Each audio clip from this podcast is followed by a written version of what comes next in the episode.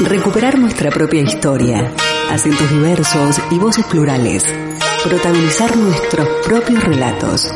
Actoras del presente y creadoras de nuestro futuro. Desde este momento, Emakumeak Ekinsan, Mujeres en Acción, programa de radio desarrollado por las participantes de los talleres de feminismo, comunicación desde una perspectiva de género y locución radial. Impartidos por la Asociación Camino al Barrio, gracias al apoyo de la Diputación Foral de Vizcaya.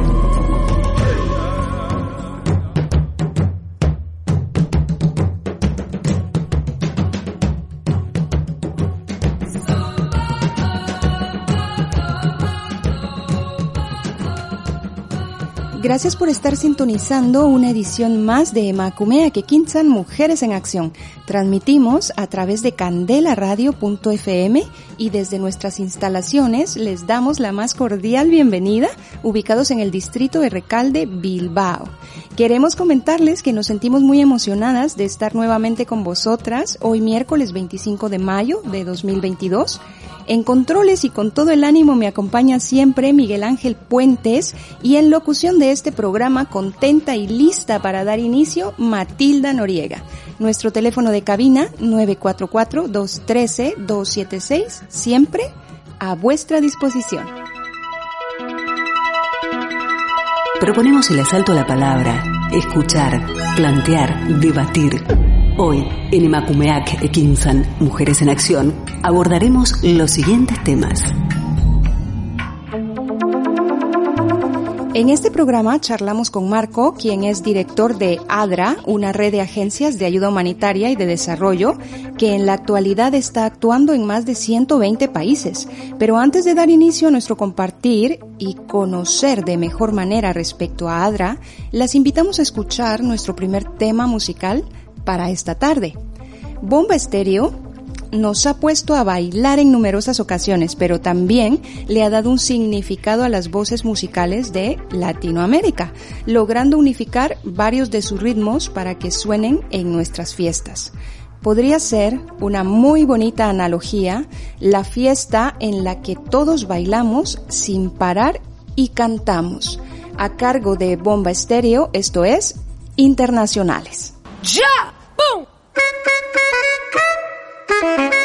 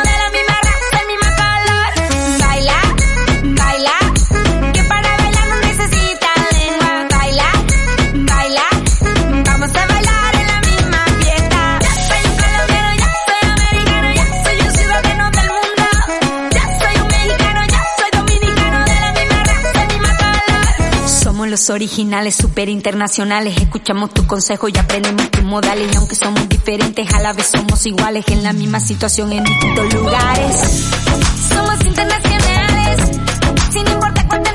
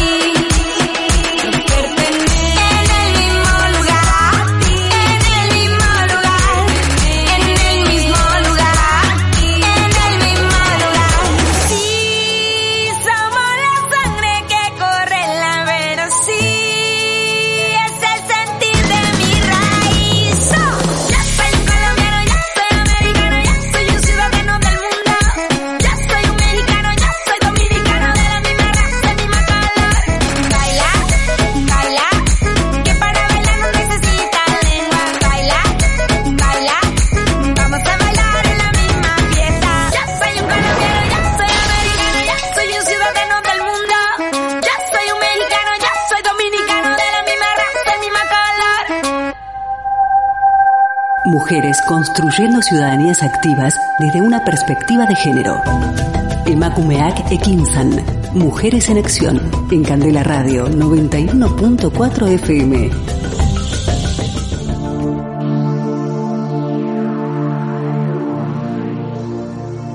ADRA es una fundación que trabaja para lograr la equidad, justicia social, la paz y la participación de todas las personas en su comunidad y país, creando oportunidades que favorezcan el desarrollo social, cultural, económico y democrático de los pueblos a partir de su propia creencia y cultura. Hoy está con nosotras en Emacumea que quinzan Mujeres en Acción, Marco, quien es coordinador de Vizcaya, compartiendo para informarnos acerca de ADRA. Junto a él abordaremos el tema equidad y justicia social. Bienvenido Marco, ¿qué tal estás? Gracias.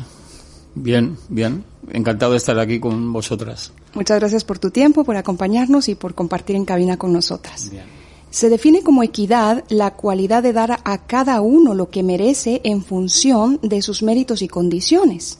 Sin embargo, en un mundo de desigualdades, donde no hay equidad ni en la distribución de riqueza, cultura y muchos aspectos más, lograrla parece utópico, o al menos a nosotras nos lo parece.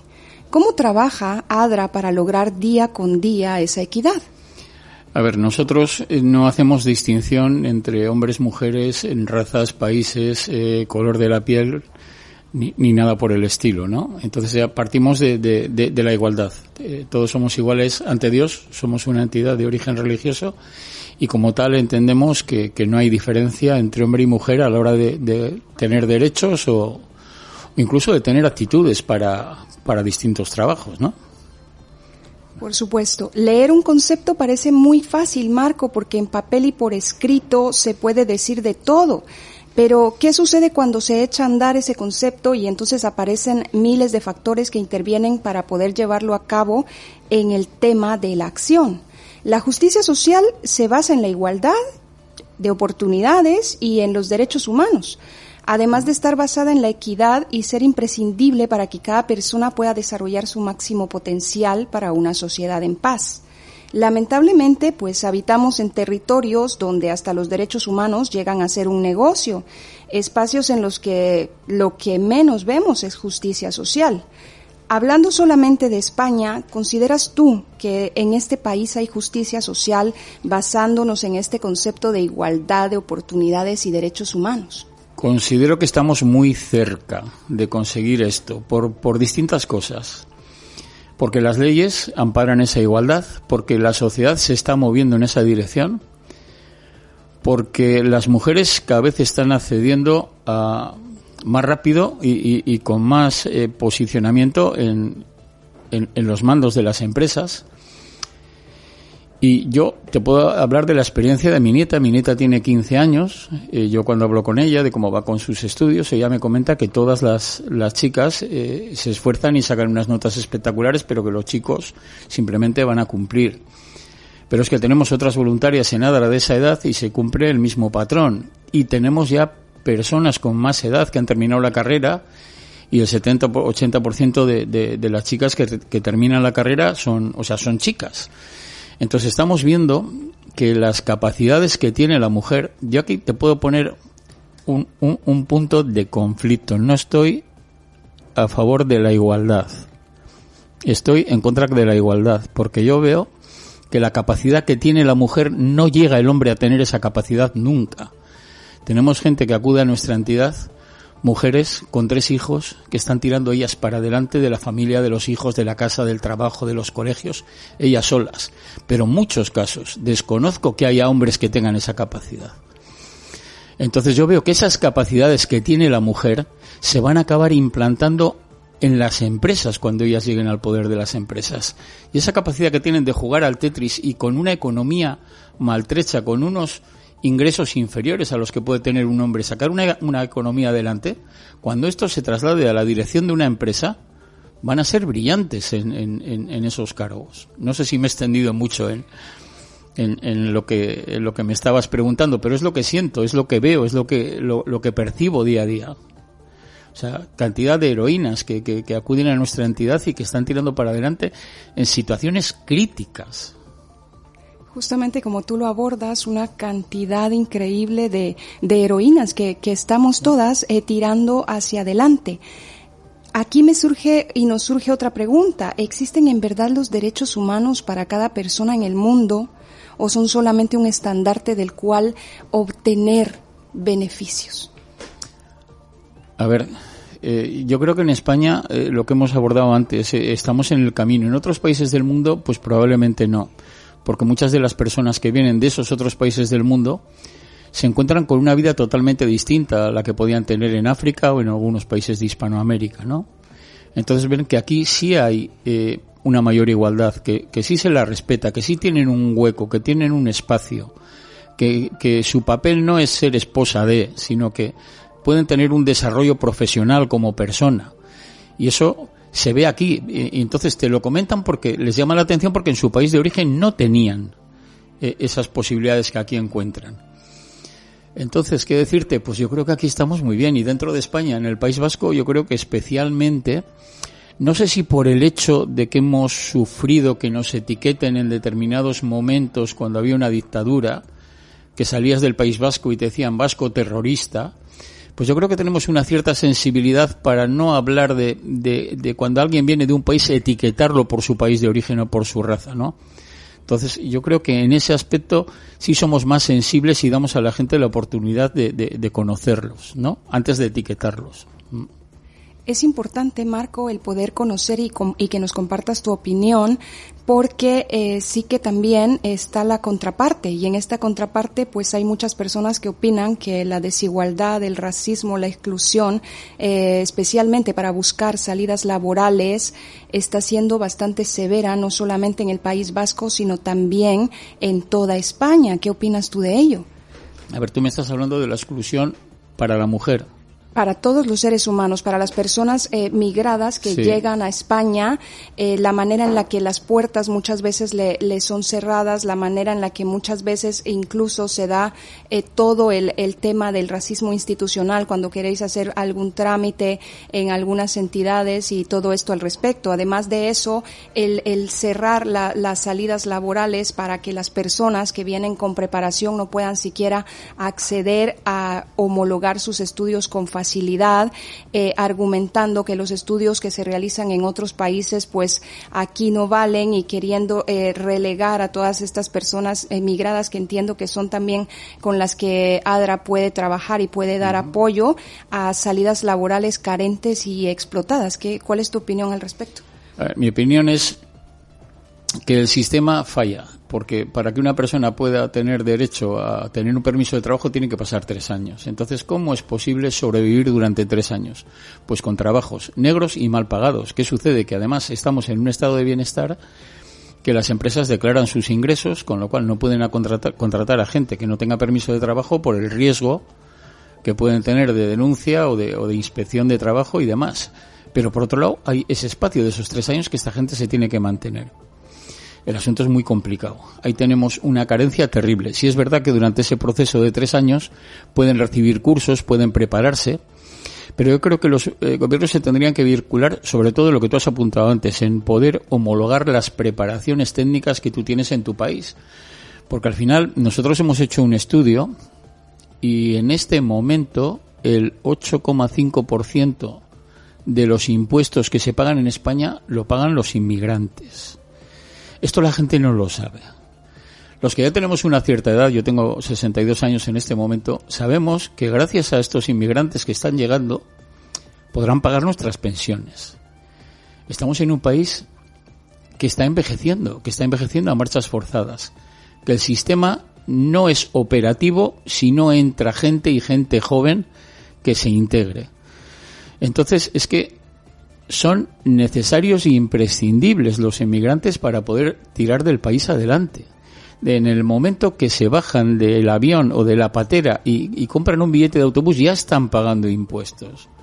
En cuanto tienen un permiso de trabajo y empiezan a trabajar, ya están aportando a la seguridad social. Entonces, es importante tener esa sensibilidad. Eh, en vez de ver a los inmigrantes como con esta etiqueta que podemos tener de es que no, que vienen a aprovecharse de las ayudas, a vivir de las ayudas, esto no es cierto. Porque esas ayudas te ayudan en, el, en en la arrancada, en el comienzo, en el principio, pero luego todos queremos ser independientes económicamente y socialmente. Y aquí se presentan unas oportunidades maravillosas, porque eh, los hijos de todas estas personas eh, pueden tener acceso a la misma educación que los hijos del presidente del gobierno del rey. Tenemos una buena sanidad, hay seguridad. Muchas de las personas que vienen nos eh, les llama la atención el poder ir hablando por la calle con el móvil o con el bolso colgando, porque en su país de origen esto era impensable por la inseguridad. Entonces yo creo que en ese aspecto vamos muy bien. Hay que modificar esos tres primeros años que, estamos eh, como en una rotonda, o sea, no, no, no, no, no damos salida a las personas que, vienen aquí, que quieren trabajar. En este aspecto, las mujeres lo tienen un poquito más fácil, pero con trabajos mal pagados. O sea, para cuidar a algún viejito, eh, para hacer alguna limpieza, porque es dentro de un hogar, porque no es una empresa y, y porque, bueno, de alguna manera es un trabajo negro, pero no es una actividad eh, laboral eh, como tal, con, bajo contrato, ¿no? Para los hombres es mucho más complicado, no, no te pueden contratar eh, si no tienes papeles, pero bueno, pues, pues cosas que, que, que sabemos que suceden, que yo creo que el tiempo las tiene que ir cambiando, porque esto siempre al final las leyes van por detrás de las necesidades. Cuando ya se generan las necesidades y, y, y, se ve la evidencia de las necesidades, se van modificando los sistemas para irlos adecuando. Pero siempre se acaban adecuando tarde y para cuando se adecuan eh, los sistemas a la realidad, esa realidad ya ha avanzado. O sea, ahora mismo si hacen un estudio del 2022 y quieren adecuar el sistema a las necesidades de ahora y lo empiezan a aplicar en el 2026, se habrán creado otras necesidades que no, que no, no, no se habían establecido ahora, ¿no? Pero bueno, no deja de ser un avance, ¿no? Y aquí la comparativa la tenemos a cómo podíamos estar aquí hace 20 años y, cómo estamos ahora a nivel social, ¿no? que de paso en paso se van logrando visibilizar las situaciones para entonces eh, poder proponer reivindicaciones. En Emacumea que Kinsan también nos alimenta y nos alienta mucho escuchar la frase derechos humanos. El mundo necesita esperanza. Por favor, eh, coméntanos respecto de esa esperanza, cómo interviene ADRA para lograr que día a día esos tan ansiados derechos humanos se cumplan. A ver, nosotros a nivel de derechos humanos podemos tener nuestra opinión, nuestra valoración, pero estamos en, en, una fase que ayudamos a la gente con alimentos y con ropa. En este momento estamos atendiendo a unas 600 familias semana con alimentos y con ropa. También eh, tenemos voluntarios que son abogados que les pueden ayudar en, en, trámites y en gestiones para pues para solicitar eh, los permisos de trabajo o para solicitar algún tipo de ayuda o, todo esto. Y en cuanto a derechos humanos, pues, pues, pues no sé, el, tratar de ayudarles en la manera que, podemos, no, no llegamos mucho más allá, ¿no? El tratarlos con, con equidad, con igualdad y con cariño y con respeto. Porque nos hemos marcado, a ver, el tema es complicado. Nadie quiere recurrir a la ayuda social si no la necesita. El recurrir a la ayuda social puede ser humillante. No te sientes a gusto cuando tienes que ir a pedir comida. Y en muchos casos, si, tienes una familia, tienes unos hijos, tienes un esposo y, tienes que recurrir a, que te ayuden con comida, se puede incluso hasta tu autoestima. Eh, se puede tocar, dices, no soy capaz de, de, sacar a mi familia adelante, tengo que recurrir a que, a que me ayuden con, con alimentos. Son situaciones críticas. Aquí queremos ser especialmente cariñosos con esta gente. Sabemos que es algo que no es agradable. Entonces nos hemos marcado el objetivo de que nadie sienta que tiene que pagar un peaje de que le hablen mal o de que le traten mal por el hecho de que necesite alimentos. Y siempre queremos dar un paso más y, preocuparnos eh, cómo están, cómo están los niños, cómo, cómo está su vida, cómo está su trabajo. Ahora con la pandemia pues hemos tenido ahí un espacio que no se permitía este trato tan personal, pero ya lo estamos volviendo a recuperar. Gracias Marco. Con tu respuesta les proponemos hacer una pausa, escuchar nuestro segundo tema musical para esta tarde y al volver continuar charlando con Marco respecto a estos temas tan importantes.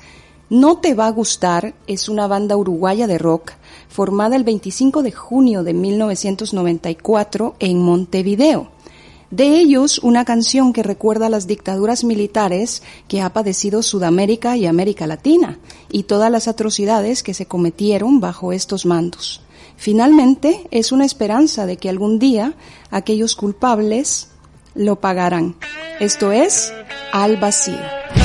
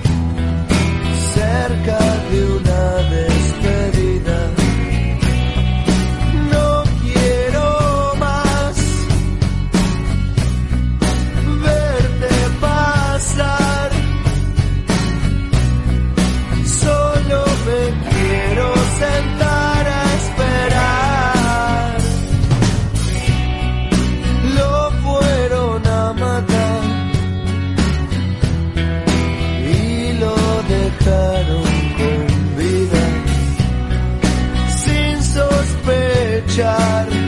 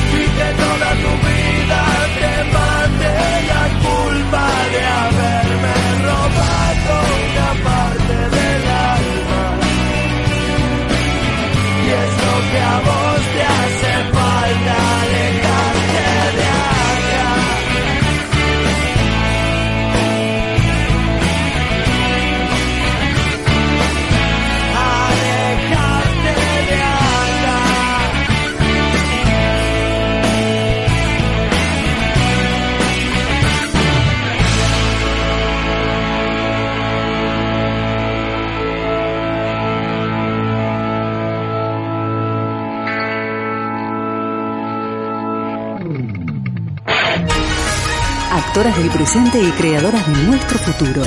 Estás escuchando Emakumeak Ekinsan, Mujeres en Acción.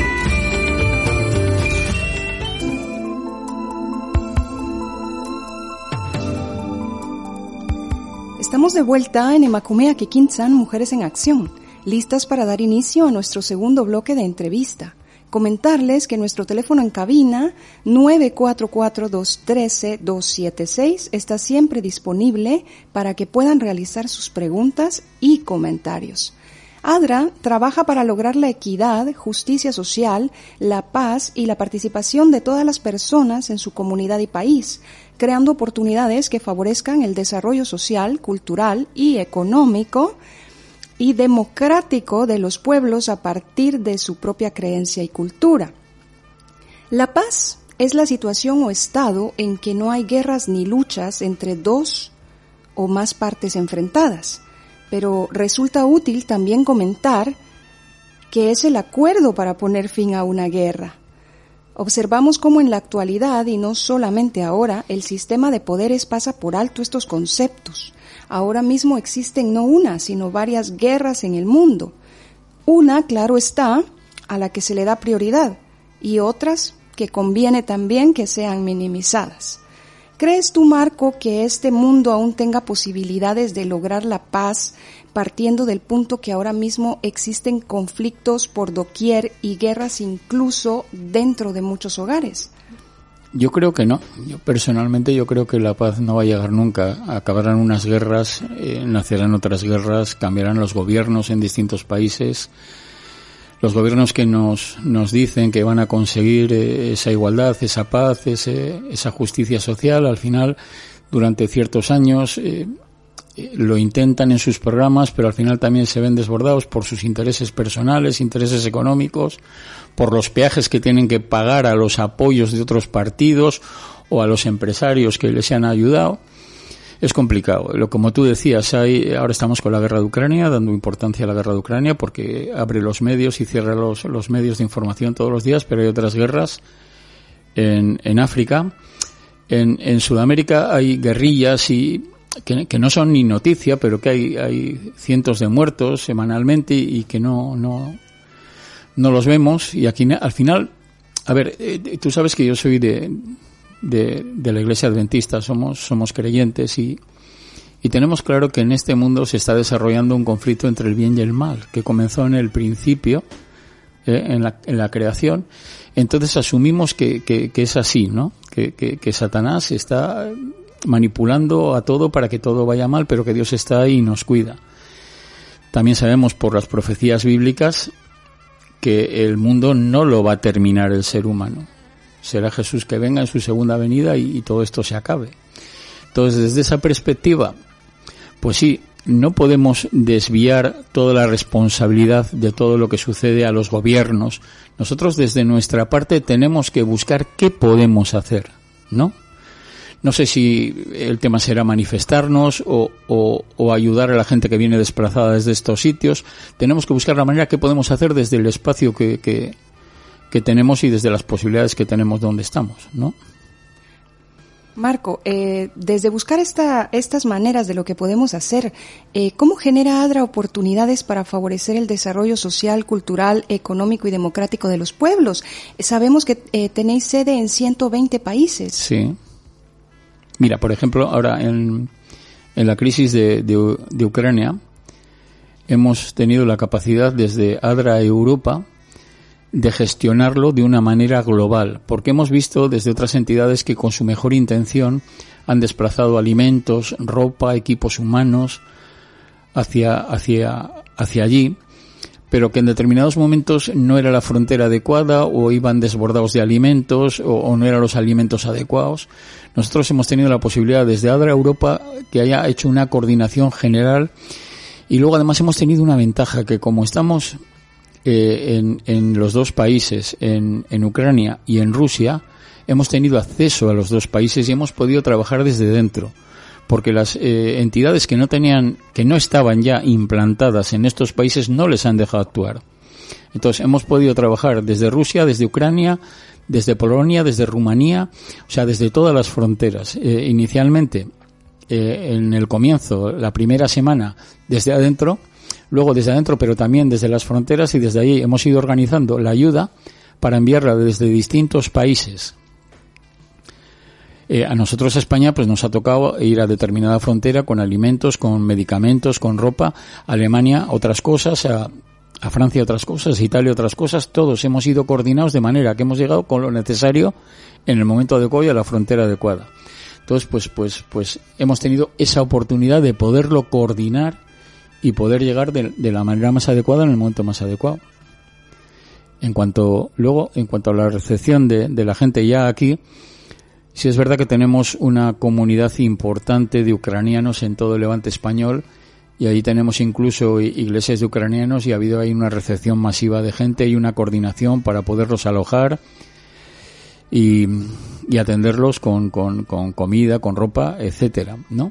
Aquí a Vizcaya nos están llegando bastantes a la entidad, bueno, bastantes, nos habrán llegado actualmente unos 40 o 50 familias. Sabemos que han llegado muchas más, pero sí es verdad que a través de CEAR lo están coordinando de manera que les buscan alojamiento eh, y, les buscan comida. Nosotros les apoyamos con algo de ropa y algo más de comida que no sean únicamente las tres comidas diarias, porque ya sabéis cómo son los niños. O sea, al final a media mañana hay que darles algo, a media tarde hay que darles algo, pues les apoyamos con, con, con alimentos para, para cubrir estos espacios que quedan con, con los niños. Charlamos ahora justo y meramente del tema Ucrania-Rusia, pero ¿qué sucede con la intervención en otros espacios, Latinoamérica y África, por ejemplo? Nosotros hay, en cuanto a los temas de, de, posicionarnos, la verdad es que lo tenemos muy complicado. No nos posicionamos ni a favor ni en contra de nadie, sino simplemente de los débiles. Entonces, eh, apoyamos con escuelas en determinados sitios donde no hay escuelas, con pozos de agua donde se tendrían que desplazar kilómetros para conseguir agua potable, con centros eh, sanitarios donde, no los hay, con personal cualificado para, para atender eh, estas necesidades, al margen del gobierno que esté en el país, sea de un color, sea de otro, ahí no nos queda más remedio que, quedarnos al margen y simplemente tratar de atender a, las necesidades. Marco, en tu opinión, ¿existe democracia en el mundo o esta también es una palabra que los estados y las naciones utilizan a conveniencia? A ver, es una pregunta muy complicada. Eh, democracia 100%, por supuesto que no. Eh, si hacemos eh, una comparativa, vemos que estamos con bastante más democracia en España de la que podíamos tener hace 40 o 50 años. Comparativamente con, con otros países de, de, África o Hispanoamérica estamos mejor, pero al final en el momento que te pones a escarbar ves que los intereses eh, económicos predominan por, por encima de, de todo. Lo estamos viendo ahora con, con, con los combustibles, ¿no? Como, como, como hay unos intereses económicos terribles eh, que posiblemente puedan eh, ser una parte importante del motivo de la guerra, porque nosotros no, como ciudadanos nos informan de lo que les interesa informarnos, ¿no? Pero por debajo hay un, un, un submundo, que son los que, los que manejan toda la economía y el poder mundial, al cual no tenemos acceso. Si hay democracia, pues, eh, pues no.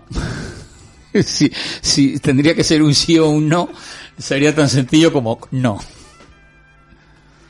Gracias, Marco. Definimos ADRA como una agencia adventista para el desarrollo y recursos asistenciales. En Emacumea Quequintzan no somos precisamente religiosas y es por ello que aquí nos surge una pregunta más que es importante hacer. ¿Cómo contribuye la religión y o las religiones a mejorar el mundo? A ver, yo no sé si puedo ser objetivo en este aspecto. Yo soy adventista desde hace 32 años. Yo anteriormente no tenía inquietudes espirituales ni inquietudes religiosas. Eh, a partir de determinado momento fui a unas conferencias circunstancialmente, porque mi esposa sí era adventista, fue por amor a mi esposa que acudía a las, a las conferencias, no me quedaba la opción de decir que no. Y llegué al convencimiento de que la Biblia era un libro inspirado por Dios y, y empecé a actuar en consecuencia al mensaje que tenía Dios para mí. Entonces, para mí, la vida es distinta eh, eh, desde entonces. O sea, yo sé que Dios está conmigo, yo veo su apoyo, veo su mano, eh, veo milagros semanalmente que para los no creyentes pueden ser una acumulación de casualidades. Pero para mí no es una acumulación de casualidades, es la mano de Dios. He tenido una experiencia hace una semana de una mujer que iba vagando por Bilbao porque eh, vino de Ucrania, pero hace dos años, vino con sus nietos, eh, el pequeño de sus nietos con, con un trastorno emocional. El asunto es que después de un tiempo en un albergue eh, los han echado del albergue porque los niños, el niño pequeño no tenía el diagnóstico adecuado, entonces todo lo que sucedía eran problemas de, de, comportamiento y de adaptación. A ellos los acogieron en un centro de menores y a ella le dieron cinco días y el resto del tiempo tenía que estar y, o sea, el último día fue el viernes pasado que tenía que dormir en la calle. Y estaba vagando por Bilbao y orando, Señor, tú me dirás qué tengo que hacer, dónde tengo que dormir esta noche. Y se encontró con una voluntaria nuestra que casualmente no tenía que ir por allí para nada. Pero yo quedé con ella porque necesitaba que me apoyara en una actividad y quedé que la iba a recoger allí. Y todo este cambio vino porque otra voluntaria con la que había quedado se le trastocó todo y tampoco podía acudir. Bueno, por, sintetizar un poco el asunto. Hubo como unas cinco o seis casualidades para que esas dos personas se encontraran en la Plaza Moyúa ese día a esa hora. Y las dos son de Ucrania. Y le comentó el problema que había. Y me dijo a ver si podía venir con nosotros a la actividad que teníamos que hacer. Y le dije que sí. En ese momento hicimos varias llamadas y encontramos una vivienda donde nos, alquilaron una habitación por un mes para salir del paso por una cantidad de 100 euros que, que nos pareció súper súper asequible para solucionar el problema de esa mujer en ese momento. Dices, no es que es casualidad, pero es que son muchas casualidades. O sea, son cinco casualidades que tuvieron que surgir para que esa mujer pudiera no tener que dormir en la calle esa noche y estar alojada durante por lo menos un periodo de un mes para buscar soluciones. ¿De qué manera nos apoya la religión? Esto es un ejemplo. Esa mujer iba por la calle orando, Señor. Ella es creyente también. Tú sabes que hoy no tengo donde dormir. Aquí voy vagabundeando, no sé dónde ir, no voy a ningún lado. Estoy haciendo tiempo para que se oscurezca y buscar algún sitio donde ponerme a dormir. Eh, el caso de, de, otras personas que están en, en, una situación crítica, como hemos hablado antes, fuera de micros, de, de dos personas, en este caso eran, son musulmanas, y estando en situaciones críticas que para nosotros nos parecen súper críticas en todo, el, todo el tiempo dando gracias a Dios porque tienen un techo donde estar y un plato de comida para sus hijos. Para nosotros sería una situación crítica porque eso lo tenemos igual de siempre y no lo valoramos. Entonces, ¿cómo valoro la religión? la valoro imprescindible, o sea, además desde, desde la perspectiva de la emisora en la que estamos. Eh, en el relato de la creación, aunque no seáis eh, especialmente religiosos, pero tenéis una cultura religiosa porque todos hemos percibido eh, esa cultura religiosa en los países de habla hispana. Tú te pones a leer eh, la Biblia y ves como en la secuencia de la creación Dios hizo todo con su voz. Hágase la luz, hágase la luna, hágase el sol, sepárense las, háganse las aguas, sepárense las aguas, todo con su voz. Hágase háganse las plantas, háganse los animales. O sea, fue de más fácil a más difícil. Al final, cuando creó al hombre, lo creó con sus manos de barro, a su imagen y semejanza. Y el top de la creación, la llegada a la perfección, fue la creación de la mujer. O sea, desde el principio vemos lo especial que es la mujer para Dios. Fue la culminación de la creación. No sé si con esto te, te contesto algo de lo que me preguntas o no tiene nada que ver con lo que me has preguntado. Charlando, Marco, de las casualidades, pues se considera que dar gracias es una manera de atraer la, la buena y la mejor energía, si hablamos en términos energéticos. Charlando respecto de estas eh, casualidades y, y todo lo que se va dando porque una mujer estaba en la calle, es que nos surge otra situación la mayoría o casi todas las iglesias tienden a cerrar por las noches, cuando en realidad tenemos tantas personas que necesitan cobijarse bajo un techo y que duermen en la calle. Eh, ¿Cómo crees tú que actúa ahí la, la religión? A ver, yo eh, tenemos la experiencia de lo que ha sucedido en, en, la pandemia. En la pandemia había una situación crítica, eh, estaba prohibido pernoctar en la calle, entonces habilitaron centros para, para acoger a esta gente. En el momento que todo esto se acabó, ha habido gente que se ha podido integrar y hay otros que han tenido que, volver a la calle. ¿Qué podemos hacer desde las eh, instituciones religiosas? Pues sí, sí, podemos hacer más, seguro, seguro, seguro que podemos hacer más. Nos lo tendríamos que marcar también como objetivo. Porque cometemos el error de, como cosas básicas, comida, la comida, la comida. Pero aparte de la comida, eh, hay veces que, que el techo, por supuesto, súper importante. Pero hay veces que es más necesario tiempo para hablar con las personas. Yo desde mi experiencia, hasta antes de la pandemia, atendíamos los domingos a unas 250 personas que dormían en la calle. Les íbamos con, con la comida para ese día, comida, eh, colacao caliente, algún bollo, eh, fruta, patatas fritas, yogures, con lo que habíamos podido conseguir para llevarles. Y cuando nos parábamos a hablar con ellos y aparte de darles la, comida, les preguntábamos cómo ha ido la semana, si nos acordábamos de su nombre, eh, se quedaban perplejos. Dice, es que ¿cómo te acuerdas de mi nombre? Pero bueno, ¿cómo no me voy a acordar? Es que soy invisible. O sea, yo puedo estar sentado en esa esquina todo el día solicitando ayuda y la gente pasa y no me ve. O sea, son situaciones terribles. Y luego, cuando caes caes a ese escalón, podemos subir socialmente o bajar socialmente y podríamos poner el ejemplo de una escalera.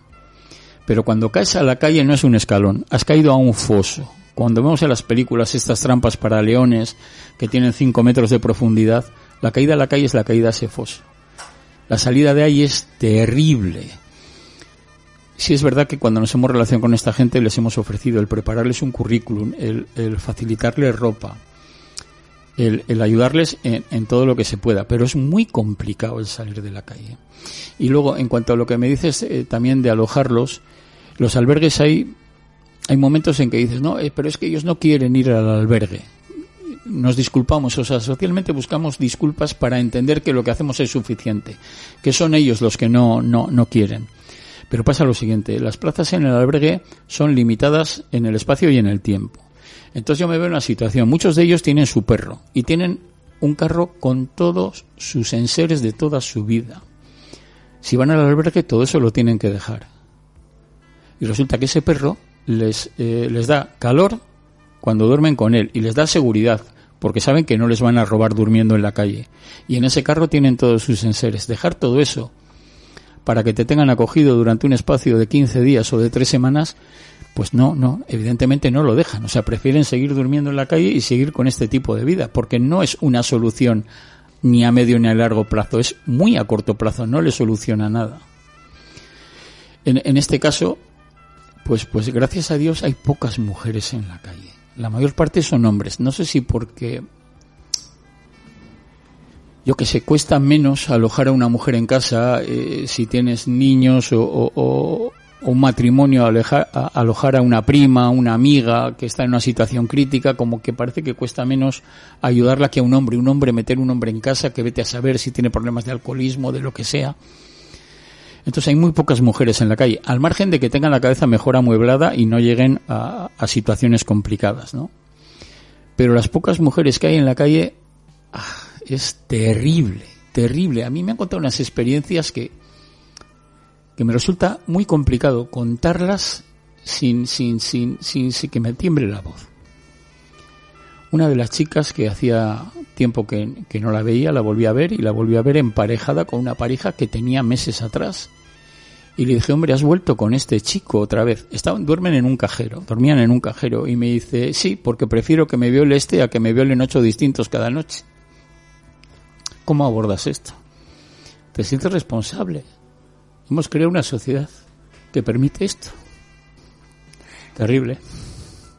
Es allí donde nos preguntamos en dónde eh, queda la dignidad humana, en dónde queda el valorarnos todos como seres humanos, la empatía y el poder eh, ser todos sororos, porque también desde la sororidad, si verdaderamente la practicáramos, es que podríamos lograr y conseguir muchísimos, muchísimos avances desde nosotros mismos. Marco, estamos encantadas de tenerte en cabina. Sin embargo, pues en este momento de cada programa, justo en este momento de cada programa es cuando nos percatamos que el tiempo se nos agota y es justo cuando no queremos irnos, pero es necesario concluir Gracias, Marco, por habernos acompañado esta tarde en Emacumea Quinzan Mujeres en Acción, por tu accesibilidad, disponibilidad y tiempo para venir a las instalaciones de Candela Radio.fm, habernos proporcionado este importante compartir. Ha sido un placer. El placer es nuestro, estaríamos encantadas de volver a tenerte en una próxima entrevista, las instalaciones de, de Candela Radio y sus puertas siempre eh, abiertas para ti. Cuando queráis. Gracias. Gracias a ti. A nuestras radioescuchas todas agradeceros por vuestra sintonía cada miércoles a las 16 horas España, radioescuchas que nos sintonizan desde otras partes del globo mediante candelaradio.fm. Gracias por estar atentas del cambio horario y acompañarnos. Despedimos este programa con un tercer tema musical, no sin antes decir que este y todos nuestros programas están también disponibles en Evox, Google Podcast, Spotify, iTunes y en candelaradio.fm. Despedimos esta edición de Macumea que Quinzan Mujeres en Acción con este tema musical a cargo de Calle 13, el baile de los pobres. Hasta la próxima.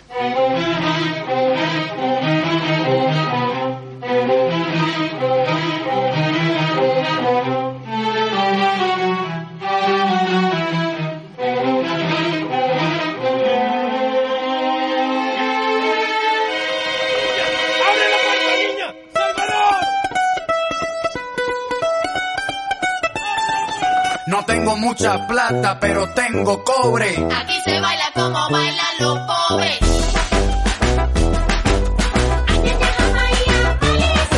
No tengo mucha plata, pero tengo cobre. Tu Robin Hood a meter las bolas en los boquetes como Tiger Woods. Tú eres clase alta, yo clase baja. Tú vistes de seda y yo de paja. Nos complementamos como novios. Tú tomas agua destilada, yo agua con microbios. Tú la vives fácil y yo me fajo. Tú sudas perfume, yo subo trabajo. Tú tienes chofer, yo camino a patas. Tú comes filete y yo carne de lata. Nuestro parecido es microscópico, pero es que por ti me derrito como gringo en el trópico. Pégate a mí, que no te contaminas. Y con un besito vamos a pegarnos la porcina. No se necesita plata para moverse, necesita onda música cachonda.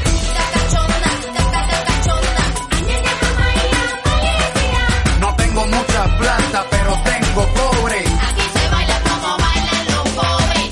Cacachonda, cacachonda. Ay, ay, ay, ay, No tengo mucha plata, pero tengo pobres.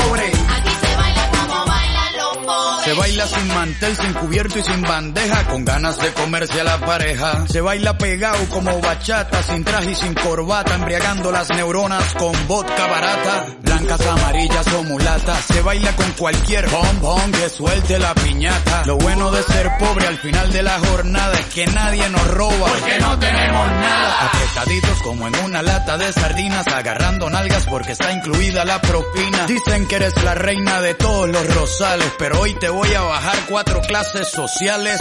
Calientita, como pan de panadero, barriendo el piso con el trasero. Toda la grasa se desplaza por la terraza. Quiero que hagas lo que no puedes hacer en tu casa.